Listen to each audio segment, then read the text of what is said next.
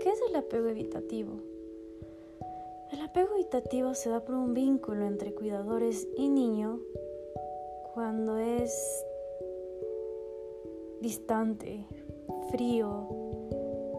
Los padres, desde que el niño es chiquito, se demoran en satisfacer las necesidades de esta persona, de este ser.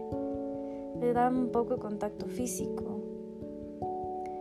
Muchas veces llegan a ignorar al niño, lo dejan en segundo plano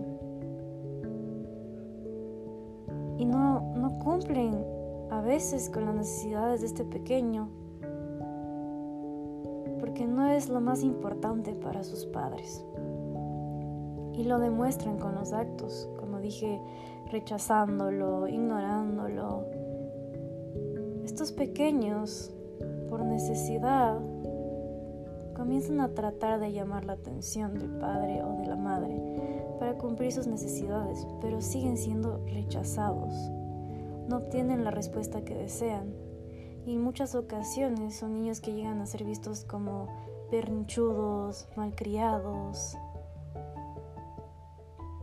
Además, empiezan a crecer con una, con una idea, con un pensamiento que se vuelve creencia, que no pueden contar con sus cuidadores.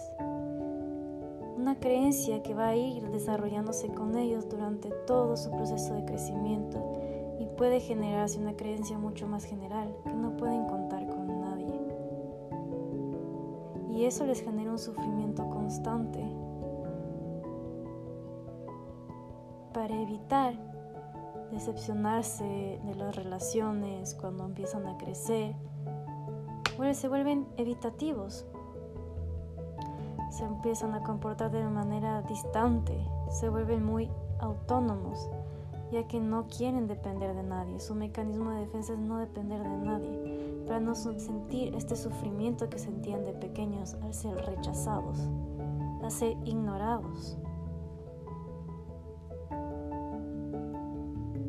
Por lo tanto, el apego evitativo se define más por esta evitación a relacionarse, además que no saben cómo hacerlo.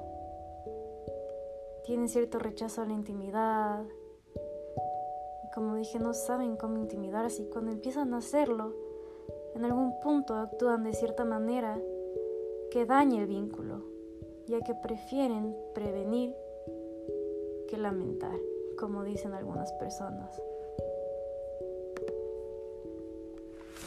Estas personas se sienten incómodos cuando la pareja, en caso de que logren tenerla, empieza a buscar mayor cercanía e intimidad. Se sienten incómodos y empiezan a empujarlos o distanciarse más, como actuaban sus padres o cuidadores cuando era pequeño.